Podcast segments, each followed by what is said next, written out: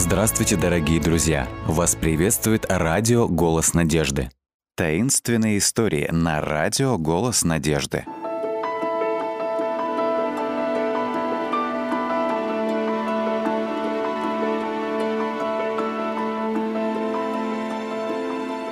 Тайна старого дома. Это было в конце весны 1860 года. Преподаватель небольшой школы в Новой Англии велел всем детям оставаться в классе целый день, потому что во дворе были лужи от недавнего дождя. Особенно много воды собралось под качелями, так что на время перерыва вместо прогулки все остались слушать рассказы Большого Тима. Тим умел рассказывать истории – Первоклашки и второклашки слушали его с открытыми ртами и округлившимися глазами. Но старшие мальчики смотрели в их сторону скептически. В тот день после занятий два семиклассника, Вилли и Роберт, шли домой вместе. «Скажи-ка, Роберт, что ты думаешь об этой сказке, которую Тим рассказал про странное свечение в старом доме Треймура?» — спросил Вилли. «Я думаю, в этом что-то есть». Роберт переложил стопку книг из левой руки в правую и продолжал задумчиво брести по дороге. «Я слышал, что дом действительно неблагополучный. Только хотелось бы увидеть все своими глазами». Вилли положил руку на плечо друга. «А кто сказал, что мы не можем пойти и посмотреть все сами?» Ты слышал, Тим сказал, что странное свечение было там две ночи подряд. Почему бы ему, этому свету, не остаться в гостях и в эту ночь? У тебя хватит смелости пойти туда со мной? Конечно, я могу зайти за тобой сегодня вечером, и мы пойдем вместе. Во сколько встретимся? Давай как раз перед заходом солнца. И тогда мы сможем добраться туда, пока еще будет достаточно светло и видно, куда идти. Говорят, что таинственные светящиеся создания не показываются в дневное время. Так что нет никакой необходимости приходить туда слишком рано. Хорошо, Вилли. Увидимся сегодня вечером. В тот вечер у Вилли нашлось больше дел по хозяйству, чем обычно. Из-за того, что в течение нескольких дней шел дождь, и погода до сих пор оставалась слякотной, мама поручила ему натаскать в дом как можно больше поленьев, что хранились в дровяном сарае за домом. Он до отказа заполнил корзину из ивовых прутьев, колотой древесиной, добавил сучьев для розжига и отнес все это в кухню по черной лестнице. Ему пришлось сделать пять подобных рейсов, и в скором времени деревянные подоконники на кухне все были завалены запасами топлива. Всякий раз, когда, выполняя мамины поручения, мальчик проходил через столовую, он с тревогой поглядывал на стрелки часов, стоящих на каминной полке. Наконец, старые часы пробили шесть. И он поспешил занять свое место рядом с отцом за ужином. «В чем дело, сынок? Тебе нехорошо сегодня?» Мать посмотрела на тарелку сына. «Ты обычно гораздо больше себе накладываешь». «О, я чувствую себя прекрасно», — заверил ее Билли поспешно намазывая клубничный джем на кусок черного хлеба. Просто Тим рассказал нам кое-что о старом доме Треймора. И мы, э, то есть Роберт и я, хотели бы пойти после ужина и посмотреть, правда ли это. «А что сказал Тим?» — поинтересовалась мама. Билли проглотил кусок хлеба и прочистил горло. «Ну, кажется, что многие люди видели какой-то таинственный свет, летающий в старом доме по ночам. Некоторые говорят, что в доме какая-то нечисть. Но ты всегда говорила мне, что не существует такой вещи, как духи или призраки, или там гоблины. Так что Роберт и я, мы просто хотим пойти посмотреть, разобраться, что это такое. Роберт придет сюда после ужина. Ничего, если мы сходим, да, мам? Мама рассмеялась. «Ну, думаю, что вы можете пойти, но я осмелюсь предположить, что все, что вы там обнаружите, Будет свет ваших фонариков, отраженный окнами. Да, ночью свет может играть всевозможные штучки с нашим зрением. Отец поднял руку.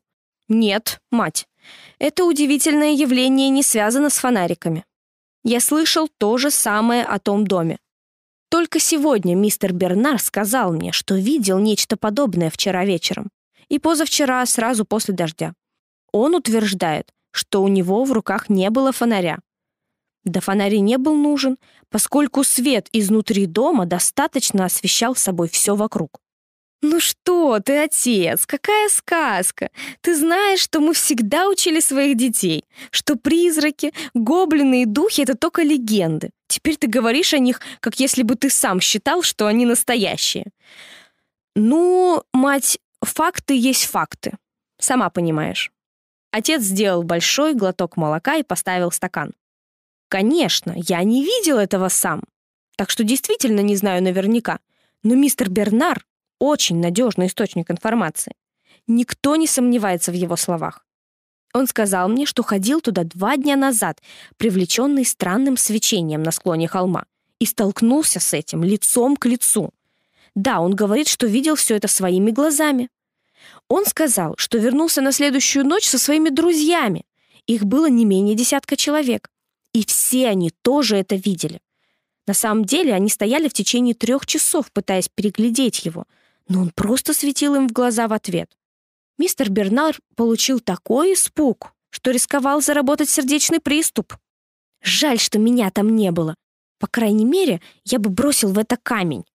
Билли проглотил последнюю ложку супа и встал из-за стола. Послышался стук в дверь, и он бросился открывать, захватив с собой пальто.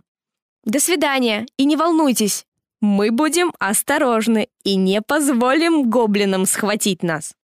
Билли и Роберт побежали вниз по пути к старому дому. Зашло солнце, и одна за другой первые звезды появились на небосклоне. Ребята остановились, чтобы отдышаться. Внезапно Вилли указал на странное свечение на севере. «Там, там, Роберт, ты видишь это? Ты думаешь, это странное свечение и есть то, что все называют привидением?» Роберт кивнул. «Вроде бы направление совпадает, значит, все в порядке», — прошептал он. «Но я не могу сказать, находится ли этот свет всего в нескольких шагах от нас или за километр». Мальчики просто стояли, потеряв дар речи. Затем Вилли потянул рука в пальто Роберта. «Пойдем. Давай будем идти за ним и посмотрим». Вдохновленные новой энергией, мальчики побежали, завороженные светом этой таинственной сущности. «Постой!» — Роберт задыхался после нескольких минут бега. «Давай замедляться, у меня бок болит». «Хорошо, ты прав. Мы не догоним этого гоблина или как там его в любом случае». Билли сбавил скорость, чтобы идти в ногу с другом. «Эй, посмотри вон туда, Билли! Разве это не Тим и его отец? Еще люди впереди нас. А вон там, э, разве это не шериф? Все они, наверное, пришли сюда, чтобы увидеть нечто. Да, и вот он, дом. Посмотри, Роберт, ты только посмотри. Мальчики в ужасе смотрели на старое деревянное строение на холме перед ними. Спрятанное за двумя большими платанами, с опущенными карнизами, оно излучало самое неземное свечение, которое Билли когда-либо приходилось видеть. А рядом, на краю сгнившего деревянного колодца, сидело нечто. Без головы, без рук, без ног, просто призрачная масса. Она светилась зеленоватым оттенком. Долгое время мальчики были не в состоянии оторвать глаз от этого. Когда Билли наконец решился отвести взгляд в сторону, он посмотрел на Роберта и попытался заговорить. Но никакие слова не приходили. Билли мог видеть по выражению лица друга и потому, как дрожали его руки, сжимающие фуражку, что тот был так же потрясен, как и он сам. Теперь было ясно, почему никому не доставало смелости бросить камень в это. Кто был бы настолько глуп, чтобы дразнить столь непредсказуемое явление? Медленно, один за другим, зрители отступили и направились в сторону деревни. Оба мальчика приближались к дому Вилли, когда услышали, как прямо перед ними шериф разговаривал со своим другом. Я прикажу расследовать этот вопрос как можно скорее. Мы должны выяснить, в чем же дело и откуда все это происходит. Это, безусловно, загадка, которую мы должны разрешить для того, чтобы обеспечивать безопасность нашего города. «Ну, Вилли, что ты думаешь сейчас?» Роберт мотнул головой в сторону свечения на склоне холма. «Все еще не веришь в привидения и в гоблинов?» Билли медленно покачал головой. «Я все еще не вполне уверен, что это призрак или гоблин. Но, с другой стороны, я не могу сказать тебе, что это такое». Мальчики дошли до дома Билли и распрощались друг с другом. Билли так много нужно было рассказать родителям. Они жадно слушали, подавшись вперед в своих креслах. Интересно, что это могло быть? Лицо матери казалось озадаченным. Отец тоже выглядел обеспокоенным. Трудно сказать. Хм, в эти дни происходит такое количество странных вещей. Той ночью Билли лежал в постели, размышляя, чем действительно могло быть то нечто. Но ведь что-то же было. В этом он был уверен, потому что видел это собственными глазами. Может, призраки и гоблины правда существуют, несмотря на то, что говорили его родители? Когда-нибудь он узнает. Но с той ночи, когда Билли видел странные вещи в неблагополучном доме, до момента, когда он узнал правду о них, прошло еще два года. Тайна была еще не раскрыта, поскольку у шерифа не оказалось шанса расследовать это дело. Следующей ночью свечение исчезло и с тех пор не появлялось. Теперь другой учебный год был почти на исходе, и однажды Роберт спросил Вилли, «Почему бы тебе не прийти ко мне делать уроки сегодня вечером? Мы могли бы неплохо провести время». «Хорошая идея. Как обычно, часов семь?» «Отлично, буду ждать». Вилли не удалось уйти из дома так рано, как он рассчитывал, поскольку было много дел. И когда, наконец, он освободился, солнце уже село. Луна спряталась за тучами, а лес между его домом и местом, где жил Роберт, был густой. Но мальчик хорошо знал дорогу и попрощался с матерью без малейшей мысли о том, чтобы захватить с собой фонарь. Это был довольно теплый для поздней весны вечер, несмотря на то, что накануне шел дождь. Из деревьев по-прежнему немного капало. Мальчик бодро зашагал вниз по склону к ручью. Деревья там росли гуще, и темнота была почти непроглядная, но ручеек своим журчанием подсказал ему, где он находится. Вилли знал, что в воде было два больших камня, на которые он наступал, переходя через ручей.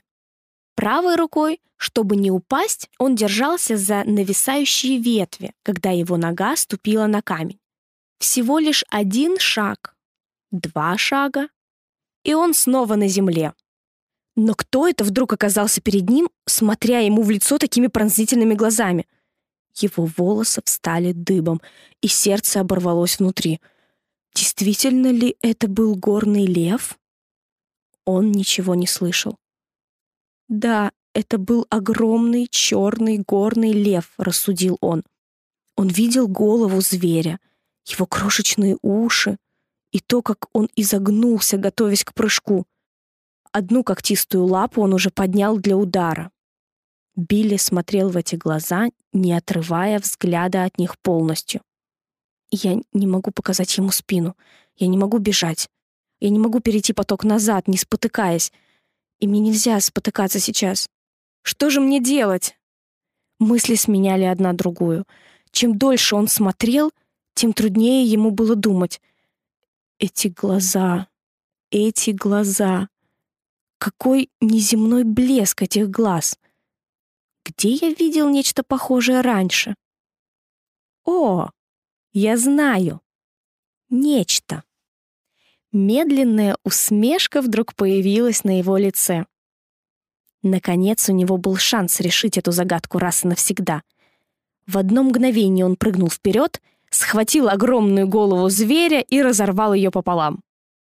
Его сердце все еще колотилось, как испуганный заяц, когда мягкая древесная труха просыпалась сквозь его пальцы. Второй взгляд показал, что задняя часть этого монстра была ничем иным, как гнилым бревном, которое все светилось прекрасным светом. Два глаза были двумя маленькими дуплами, которые пропускали свет наружу. Билли вздохнул и почувствовал, как кровь снова тепло потекла по его жилам. Так вот, что это было. Конечно. Почему никто не подумал об этом раньше?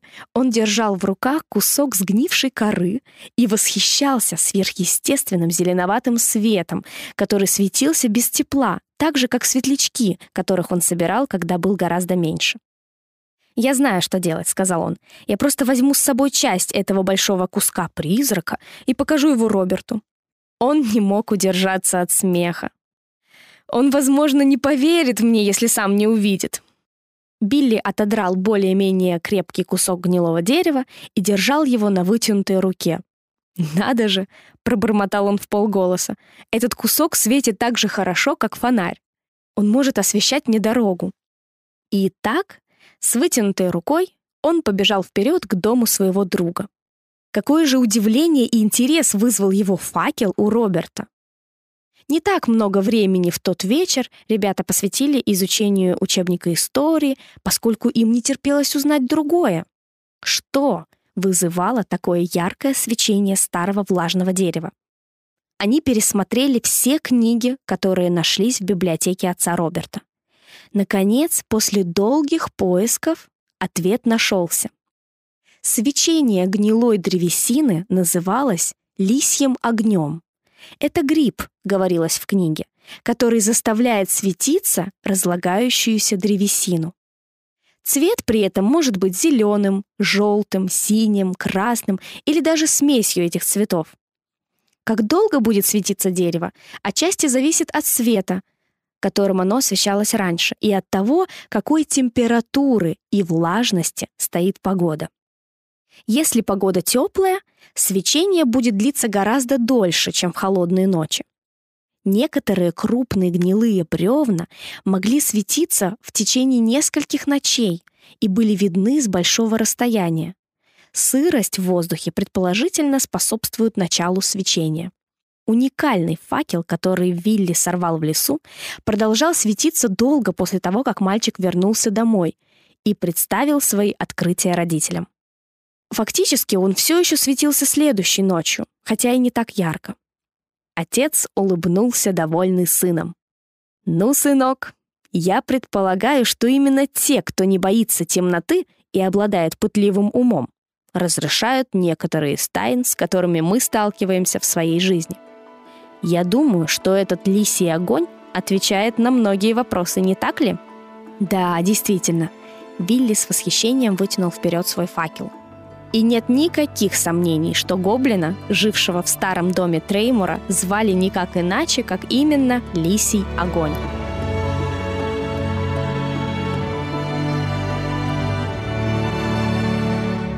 Таинственная история в эфире на радио «Голос надежды».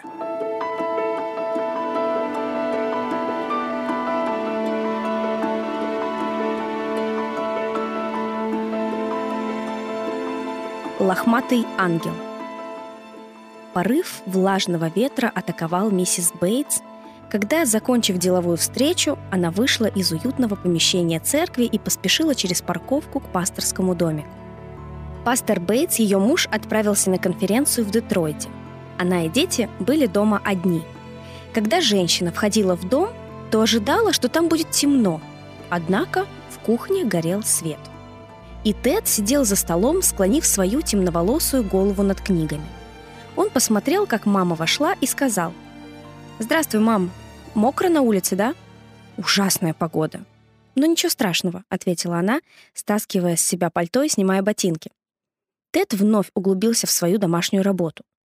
Когда мама повернулась, чтобы уйти, взгляд ее упал на пол, и она ахнула. Бронни, большой пес, лежал рядом со стулом Теда. «Что Брони делает в доме, Тед?» Голос ее звучал удивленно. «Ведь он никогда раньше не ночевал здесь». Тед оторвался от книги и пожал плечами. «Ну, он хотел в дом, и я впустил его. Я подумал, что могу учить уроки и на кухне». Брони хотел в дом. В этом было что-то не так. Впрочем, все было не так в этой лохматой собаке. Не то черного, не то коричневого цвета, довольно вонючая, неопределенной породы, Она пришла к пасторскому домику в один прекрасный день и просто решила остаться. Она взяла шефство над всей семьей Бейтс и ревностно охраняла каждого из ее членов. Она жаждала быть там, где были они, но почему-то избегала входить в их дом. Всякий раз, когда по какому-нибудь недоразумению пес оказывался в комнате, он безумно рвался наружу. Он начинал метаться от двери к окну и обратно, пока кто-либо не выпускал его на улицу. Никакое ненастье не было для него слишком сильным, чтобы заставить изменить своим привычкам. Он предпочитал в бурную погоду оставаться на улице, но никак не в доме, где было уютно и тепло. И вот сейчас он лежал на полу в кухне, погруженный в сладкую дремоту, как самый обычный домашний пес. Почему? Это было трудно понять. Он пытался защитить Теда? Да, он был яростным защитником, но всегда где-нибудь на улице. Приходской домик из красного кирпича, удобно разместившийся на большом зеленом участке за церковью, соседствовал с государственной школой. Дети часто пересекали церковные владения, когда спешили на занятия и обратно. Но все изменилось с тех пор, как появился Брони. Он рычал на любого, чья нога ступала на пасторский двор, особенно если этот человек что-либо нес в руках. Сосед порой проходил мимо с коробкой для завтрака, но теперь ему пришлось выбрать другой маршрут из-за грубости лохматой собаки. Почтальон не раз вынужден был отбивать ее атаки. Брони всегда оставлял прохожих в покое, когда кто-либо из пасторской семьи прикрикивал на него. Но все же в ситуации, когда люди появлялись в доме в любой час дня, Миссис Бейтс боялась, что когда-нибудь просто не успеет вовремя удержать свою собаку. Однажды она даже попросила полицию приехать и забрать Брони. Полицейские не возражали при условии, что она позволит им застрелить его на месте. Конечно, она отказалась. Еще можно было обратиться в общество гуманности. Конечно, поймайте его и заприте где-нибудь, а мы потом за ним приедем, сказали в обществе гуманности. Запереть Брони? С таким же успехом можно было бы попытаться запереть воду в решете. И Брони остался жить возле пасторского домика. Вот так обстояли дела до этой темной ненастной ночи. Миссис Бейтс спустилась в подвал и заперла дверь, ведущую на улицу. Она вернулась и села в гостиной, чтобы прочитать газету. Тед прошел мимо нее через комнату, зевая. «Наверное, я пойду спать, мам», у меня завтра тест». Он поднялся по лестнице к себе наверх. Собака все еще оставалась на полу в кухне, положив лохматую голову на передние лапы. Миссис Бейтс решила вывести Брони на улицу и тоже ложиться спать. Дождь, не переставая, по-прежнему барабанил в окна. Но когда женщина пыталась выпроводить собаку за дверь, та отказалась двинуться с места. Хозяйка приказывала, Уговаривала, подталкивала, тащила. Собака оставалась лежать. Миссис Бейтс направилась к холодильнику, достала хранившуюся там для брони мясную кость и помахала ею перед его носом, надеясь, что он пойдет за костью на улицу. Он по-прежнему отказывался двигаться. Она взяла его за задние лапы и дернула в сторону двери. Как ртутный шарик, он тут же перекатился обратно на то расстояние, которое ей удалось его протащить. Тогда она схватила его за передние лапы, и он точно так же вернулся в прежнее положение. «Может, попросить Теда помочь мне?» — подумала она. Но потом не стала этого делать. Теду нужно было выспаться перед утренним тестом. Она решила закрыть все двери на кухню и оставить собаку внутри, а сама устала добралась до кровати. На следующее утро собака обрела свою истинную натуру и отчаянно рвалась на выход. Миссис Бейтс была озадачена ее поведением и размышляла о нем, когда спускалась в подвал, чтобы проверить котел отопления.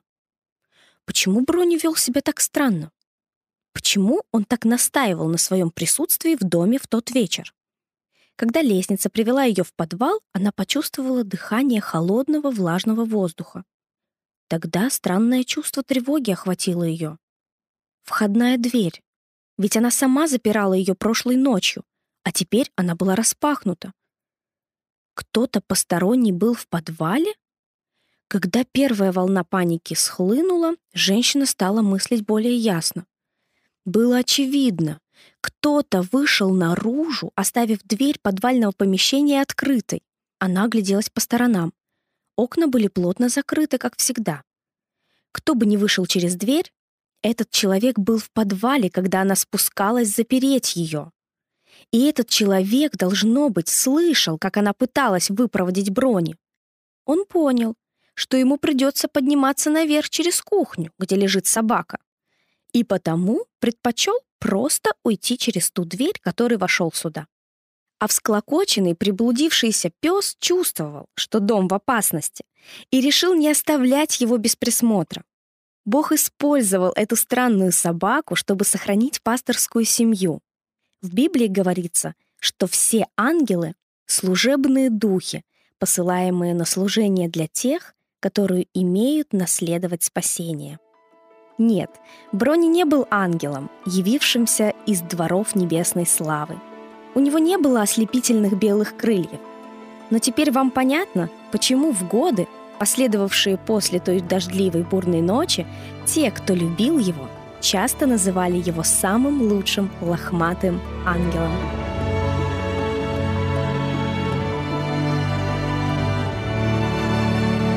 Дорогие друзья, вы можете оставить свои сообщения через WhatsApp и Viber по номеру плюс 7 915 688 7601 или позвонить нам на бесплатную линию, которая работает на территории Российской Федерации. Номер 8 800 100 ровно 1844. 8 800 100 ровно 1844.